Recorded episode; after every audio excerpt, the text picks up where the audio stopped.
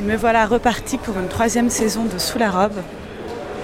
Je suis à la gare d'Avignon TGV et je m'apprête à rejoindre Solène Moulin, la réalisatrice de cette émission, que je vois là, en salopette orange, en train de manger une pomme. Il fait très beau, les gens sont beaux. J'ai commencé mon reportage. Waouh Ça fait un bruit de lion qui rugit. C'est parti, mon Zazie. On est dans la voiture. On part de la gare d'Avignon. Pour profiter euh, du repas de midi avec un très charmant monsieur. Tout à fait. on va voir Laurie Aon, qui est à Valiguière. Et surtout, ouais, on va l'interviewer aussi, Laurie Aon, sur comment parler d'un vin euh, sans être un expert. Trop bien, trop hâte. Nous allons donc tenter de démocratiser le vocabulaire du vin et l'univers de la dégustation avec Laurie Aon. Démocratiser le monde du vin, ce sera d'ailleurs notre fil conducteur tout au long de cette troisième saison engagée, où nous déconstruirons les clichés sur les couleurs, le genre ou encore les labels, et où nous évoquerons aussi un sujet qui nous tient particulièrement à cœur, le dérèglement climatique. Mais pour le moment, direction le domaine du petit oratoire. Tu tourneras ensuite un peu plus tard sur la droite sur le chemin des pins. Sous la robe, épisode 1. Faut-il être un expert pour parler de vin? Monter la voiture Elle va pas monter la voiture. Bonjour, c'est le domaine du petit oratoire. Ah, on n'était pas sûr. C'est Laurie Ah bah Salut. Très bien. Le soleil. C'est un magnifique soleil, ouais. Ça fait pousser la vigne très vite, mais Ah, c'est un problème là. problème, c'est un problème. C'est toujours, en- toujours un peu brutal quand, euh, quand ça arrive, mais ça veut dire que la saison commence. Voilà. Ouais. Faut s'y faire. Peut-être on peut commencer l'interview. Alors c'est comme vous voulez. De Ouais. toute façon, on va manger dans les vignes. Ah, trop bien. Donc euh, à partir de là, on peut aller directement peut-être dans les vignes. euh, bon, on va prendre, on va prendre une voiture, si ça vous va. On prend plutôt la tienne peut-être? Ouais, on va faire ça. Je pense que la Fiat, mais... Bah, elle est très belle justement. Je voudrais pas qu'on l'abîme. Est-ce que, Laurie, tu peux juste me dire où on est euh, ici? On est au domaine, domaine petit oratoire à Valiguière. On est vraiment dans le- la dernière appellation des Côtes-du-Rhône, le plus au sud. Et c'est un domaine que j'ai repris en 2016. Voilà. Euh, je peux- Ça vous dérange si on prend le chien? Non, pas du tout. Moka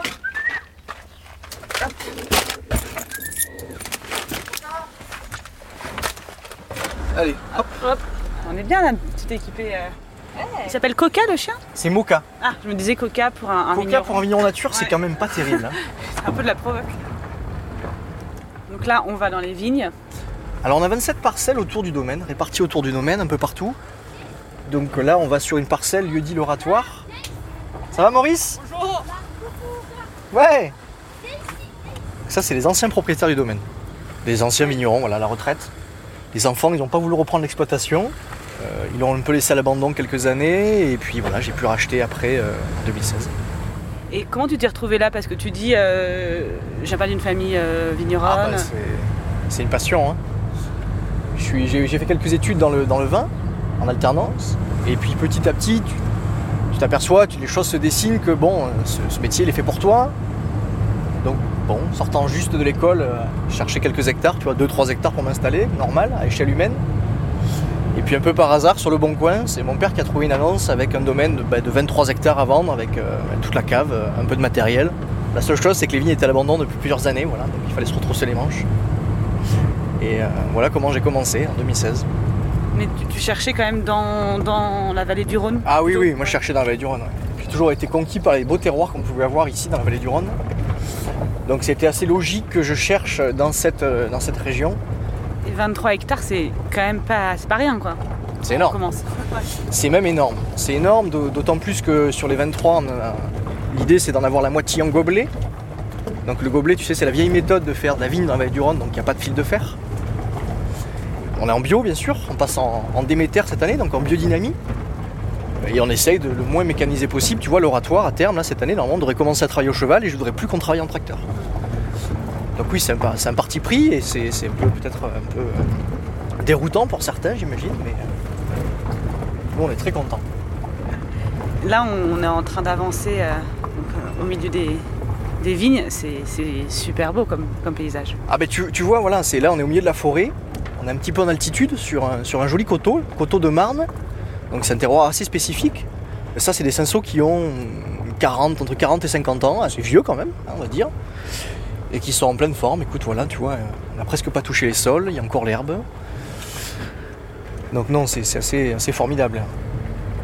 Toi, tu dis c'est une passion, donc tes parents ils faisaient, pas ça, mais du coup ça t'est, venu. Enfin, t'as une idée de comment ça t'est venu, cet amour pour, euh, pour le vin, la vigne? Le premier bel amour que j'ai eu, qui, m'a dirigé vers le vin lentement, c'était déjà la cuisine. Euh, j'ai des grands-parents qui étaient des mordus euh, de cuisine. Je- on s'est toujours demandé dans la famille pourquoi ils n'ont pas fait cuistot. Se lever à 7h du matin, tu vois, quand ils étaient en pré-retraite, ils se levaient tous les deux à 7h du matin. Mon grand-père était boulanger de formation, ma grand-mère était euh, un cordon bleu incroyable. Et donc tous les midis, on, ne pouvait pas les manger à la, cantine, c'était interdit. Il fallait qu'on vienne manger chez nos grands-parents, on adorait ça, on on se plaignait pas du tout, au contraire. hein. Et tous les midis, on avait, tu sais, on avait deux entrées, on avait le choix entre 5 et 7 viandes. Ma grand-mère, elle faisait euh, euh, des légumes maison, parce qu'on avait le jardin en plus. Des fois, mon grand-père faisait une tarte, ou ma grand-mère, enfin, tu vois. On a eu cet amour du goût, qui est assez exceptionnel. Déjà, c'était une chance incroyable d'avoir cet amour du goût. Et après, petit à petit, ben, les rencontres, tu vois. euh, ma tante s'est remariée avec un vigneron en dans, le Vaucluse. Ma mère habitait à côté, on n'avait pas de, de- pas de jardin, donc si tu veux, quand tu as 14 ans, ben, pour gagner un peu ton argent de poche, eh ben, j'allais travailler dans la vigne un petit peu, tu vois, pour me faire 4 sous. Et rapidement, ben, bien sûr, ça m'a plu. Ça m'a plu énormément, cette, euh, cette valeur-là, qui était euh, de respecter le, le vivant, de respecter l'humain. Je me suis dit, je crois que c'est je crois que c'est ce que je veux faire plus tard. Et quand est-ce que t'as commencé à boire du vin, toi? Tu, tu te souviens? Mais je peux pas le dire parce que si ma maman m'écoute, euh, elle va m'engueuler. Non, non, blague à part, j'ai dû commencer à boire du vin à- autour de 14 ans. Alors tu sais, ça commence par ce privilège incroyable de, de pouvoir boire un fond de verre euh, et d'essayer de l'analyser parce que tu en as très peu au final, tu peux pas le boire. En fait, il faut que tu l'analyses. Donc c'est ça qui est génial, c'est que tu commences un tout petit peu, mais apprécie-le parce que si tu le bois d'un coup, tu en as plus. Donc tu, tu as ce petite goutte de vin dans ton, dans ton verre. Et il faut que tu, petit à petit, tu t'entraînes à l'analyser. Donc je pense que c'est ça aussi, cet amour du vin, euh, cette passation un peu de, de passion. Voilà. Et on est arrivé. On est arrivé, voilà. Toujours au lieu dit l'oratoire, donc tu vois, bah, ça se suit. hein. Donc il y, a- il y a cinq parcelles qui nous donnent une cuvée qui s'appelle l'oratoire, qui a donné aussi le nom au, au domaine. Et donc là, on va avoir un peu les vignes et puis peut-être un grignoter un petit bout, voilà.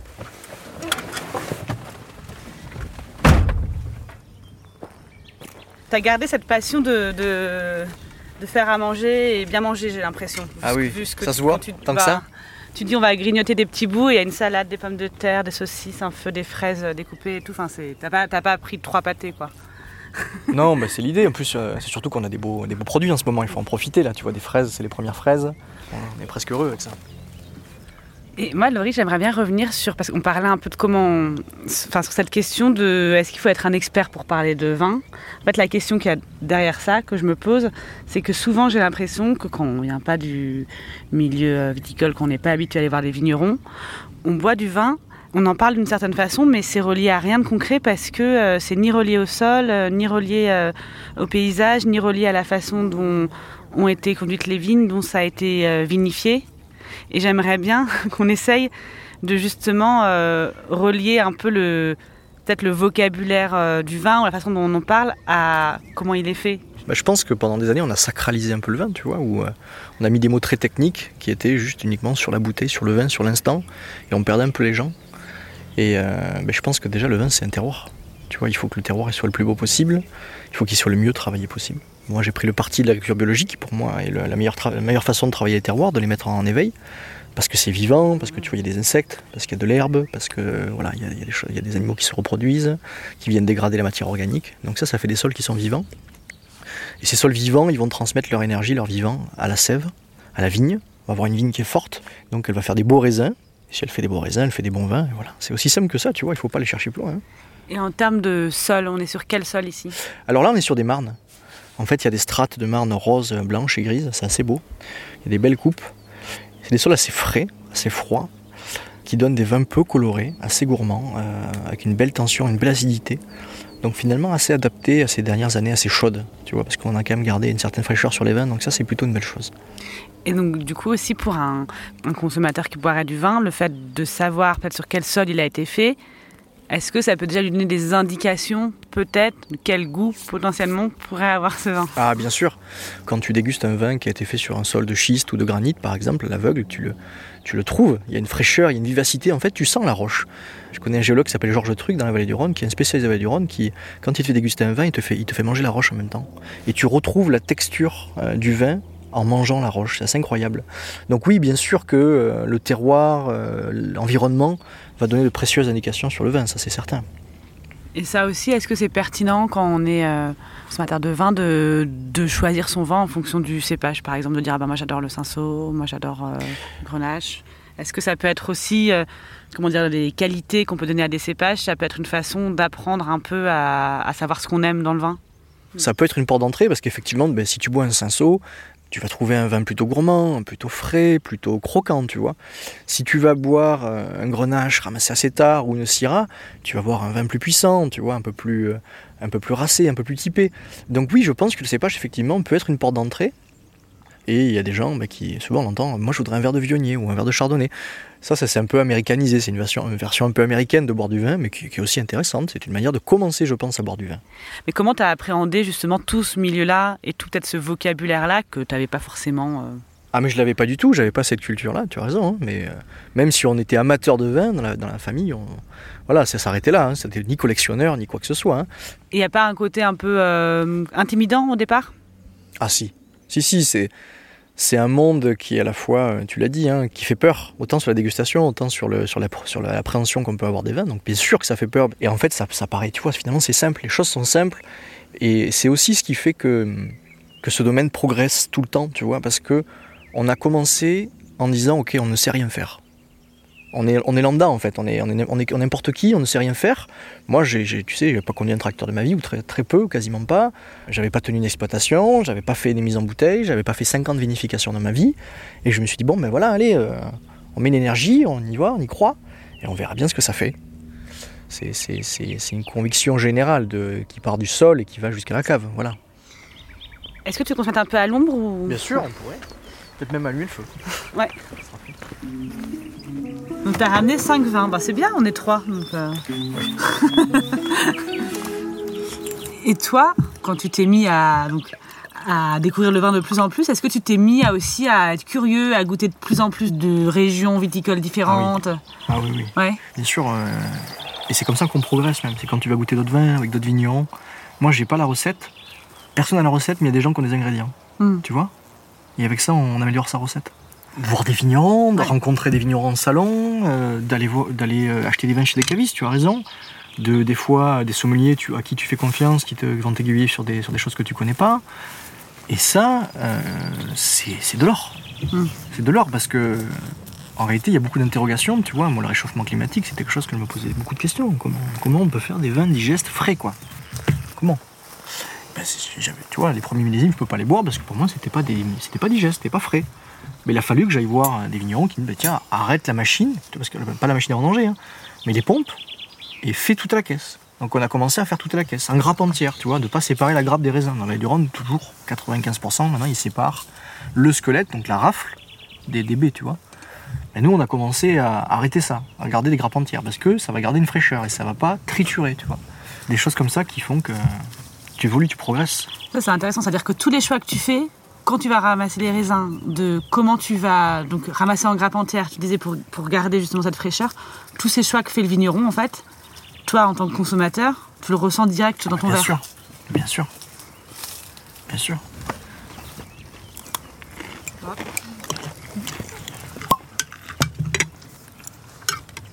Donc là, tu as ouvert le Côte du Rhône. Allez, on l'a ouvert. 2019, tu vois, c'est la dernière bouteille. Il faut qu'on mette le 2020 en bouteille. Donc, euh, donc les raisins ramassés assez mûrs, sur les vieilles parcelles. On fait un an d'élevage en cuve, un an, un an d'élevage en bouteille. Donc élevage assez, assez long. Très long. Donc c'est Syrah, Grenache, Carignan, Mourvèdre. Mhm. Et c'est des vieilles vignes euh, qui sont où? C'est un terroir de Loz. Le terroir de Loz, c'est un terroir caractéristique de la vallée du Rhône, qui est propre à Tavel, Valiguière et un peu Rochefort. Donc ce sont des, euh, des ardoises calcaires plates qui recouvrent le sol de- sur 10 à 15 cm. Et ça vient vraiment, d'une part, conserver la fraîcheur, parce que ça fait un isolant, tu vois, comme c'est blanc, ça renvoie un peu la chaleur, donc ça, ça- ça garde la fraîcheur dans le sol, donc on a quand même une belle acidité. Et il y a 30 à 50 cm maximum de terre. Donc la vigne, elle doit puiser directement dans la roche-mère. Donc là, on a une vraie notion de terroir, tu vois, quand les racines elles sont toutes à fleur de, de roche-mère. Et ce sont des vignes qui auront entre 60 et 110 ans pour les plus vieilles. Ah, donc c'est vraiment des vieilles vignes. Ah, c'est des mamies, oui. Et oui, tu l'as appelé l'équilibre, pourquoi? Parce que, pour moi, c'est cette euh, idée que l'on peut faire un vin à la fois puissant, Tu vois, toutes les caractéristiques d'un vin avec de la matière. Mais à la fois, cette élégance, cette finesse, cette fraîcheur, cette gourmandise qui est quand même caractéristique de beaux terroirs et de sols vivants. Je me lance. Je pense qu'il y a aussi un truc dans le vin. Il faut se lancer. Ah, il faut se lancer. Et euh, tant pis, on dit jamais des bêtises. Ou en tout cas, si les gens qui considèrent qu'on dit des bêtises, ça doit plus être des amis. Moi, j'ai- j'ai- je sens l'olive noire. Ah, mais bien sûr. En même temps, je dirais que d'un côté, je trouve ça puissant, mais un- je sens, alors que je l'ai pas en bouche, hein, mais que ça va être euh, velouté, quoi, qu'il y a un côté, euh, je sais pas, ouais, comme ça, dans la matière ou Soyeux, voilà, soyeux. En tout cas, c'est ce que ça, c'est l'idée que ça, ça me donne. Euh, moi, j'ajouterais du fruit noir. Un, un fruit un peu sombre, un fruit euh, genre une myrtille, une, une baie, quoi.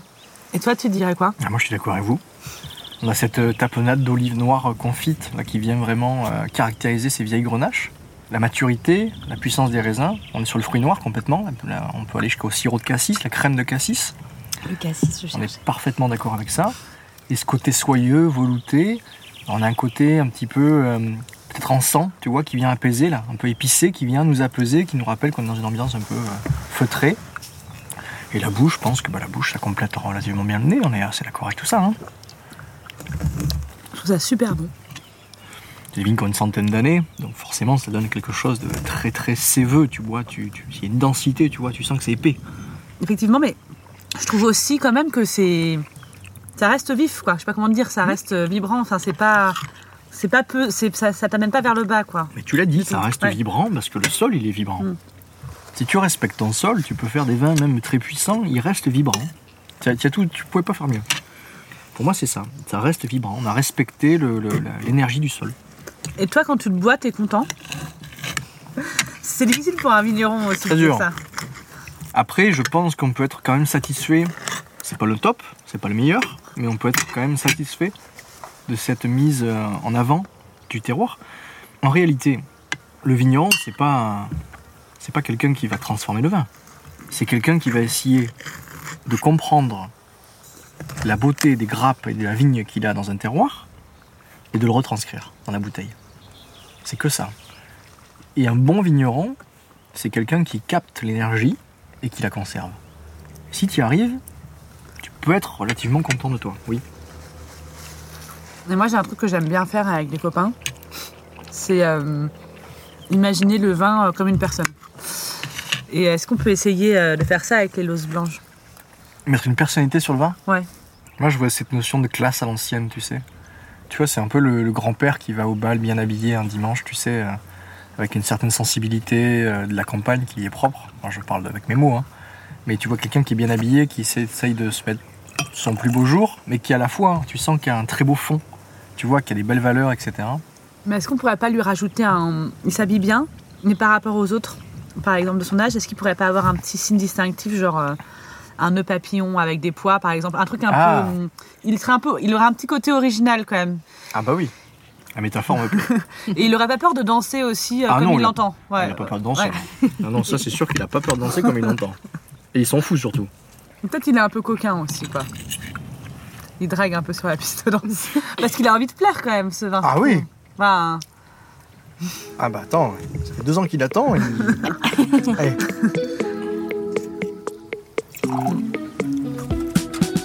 Bon, super. Bon, merci pour tout. On se. Allez, bonne route, bye bye. Salut, Moquette Pour celles et ceux qui veulent continuer à apprendre le vin, dans le plaisir et la bonne humeur, je recommande vivement le livre d'Ophélie Neyman, Le vin, c'est pas sorcier, celui de Sandrine Goya-Vertz, Manuel pour un vin inclusif, et enfin celui de Gilles Cousin, Le vin naturel. Toutes les références sont sur le site. Demain, dans l'épisode 2, nous parlerons des couleurs des vins. Peut-on vraiment dire qu'on préfère le blanc au rouge? Le rosé clair est-il un simple effet de mode? Peut-on reconnaître un blanc d'un rosé à l'aveugle? Nous en parlerons avec Philippe Pellaton, président de la cave de l'Audin-Chusclan, Maison Sinaé et président d'Interrhône. À vite et n'oubliez pas, l'abus d'alcool est dangereux pour la santé. Consommez bon, mais avec modération.